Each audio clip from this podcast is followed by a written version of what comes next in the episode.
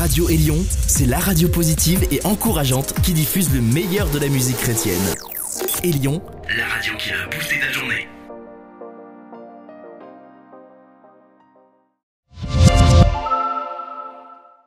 Auditrices, auditeurs de Radio Élion, salut et bienvenue à cette session d'information consacrée à la rétrospective de l'actualité sur le continent africain.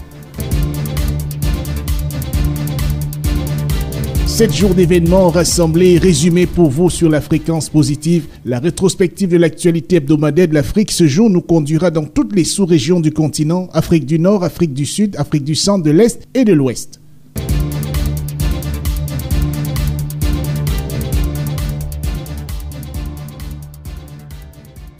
Ouvrons ce magazine par une décision de justice qui était très attendue par le Kenya et la Somalie. Ces deux pays de la Corne de l'Afrique se disputaient la souveraineté sur une zone maritime de l'océan Indien d'une superficie d'environ 100 000 km, riche en poissons et en hydrocarbures.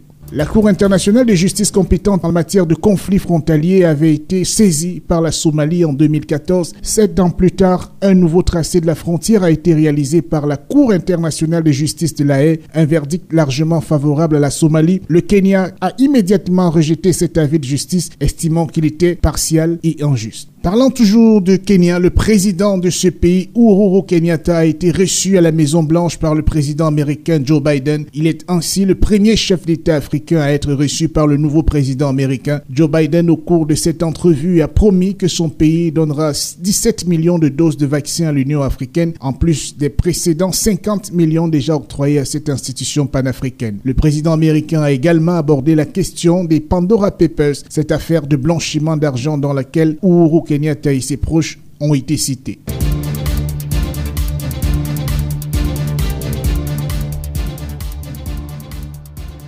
La Fédération kenyane d'athlétisme a suspendu pour deux semaines ses compétitions en raison de la mort tragique de l'athlète Agnès Tirop, double médaillée mondiale, véritable étoile montante de l'athlétisme kenyan. Elle a été retrouvée sans vie, poignardée de plusieurs coups de couteau. De lourds soupçons sont portés vers son mari.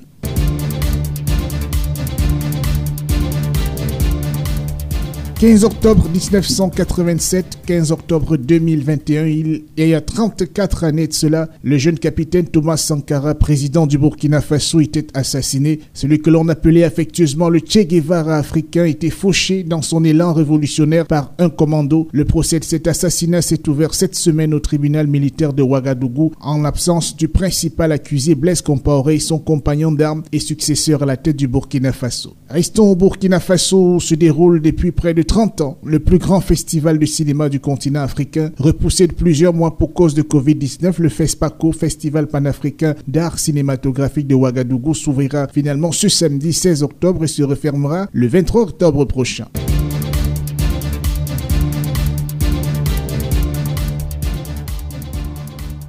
En Afrique du Sud, l'arrestation de l'ancien président Jacob Zuma avait provoqué de violentes émeutes il y a quelques mois de cela. Il a été libéré sous caution. Ses partisans ont organisé jeudi dernier des prières pour son retour à son domicile. Âgé de 79 ans, sa santé chancelante a contribué à sa libération conditionnelle alors qu'il était incarcéré pour outrage à la justice.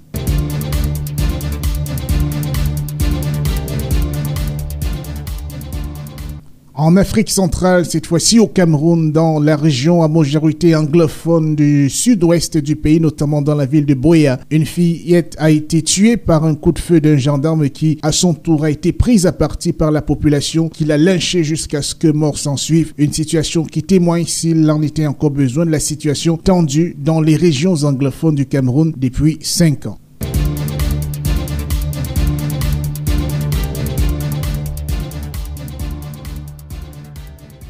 Des morts repêchés au large des côtes italiennes et espagnoles cette semaine, des migrants partis des côtes libyennes sur des embarcations de fortune qui ont fait naufrage durant la traversée de la mer Méditerranée. L'on a recensé plus d'une quarantaine de personnes qui ont perdu la vie au cours de cette périlleuse traversée.